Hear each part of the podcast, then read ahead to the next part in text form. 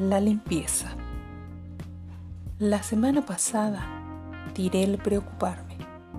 Se estaba poniendo viejo y me estorbaba. Me impedía ser yo misma. No podía actuar a mi modo. Tiré esas inhibiciones. No dejaban lugar para mí.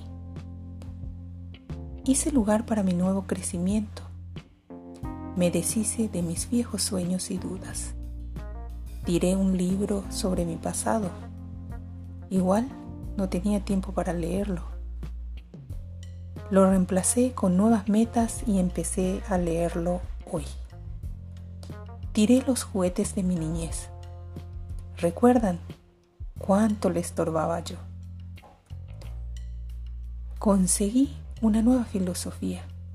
También tiré la de mucho tiempo atrás compré algunos nuevos libros llamados Puedo, Haré y Debo.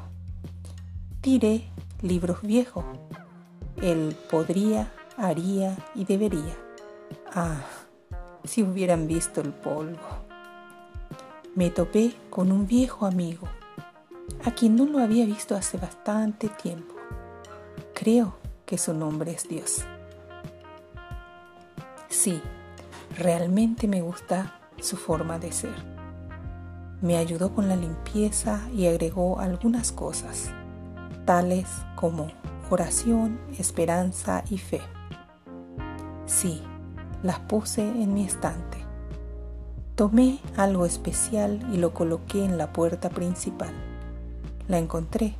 Se llama paz. Ya nada me puede abatir. Ahora mi casa está muy limpia.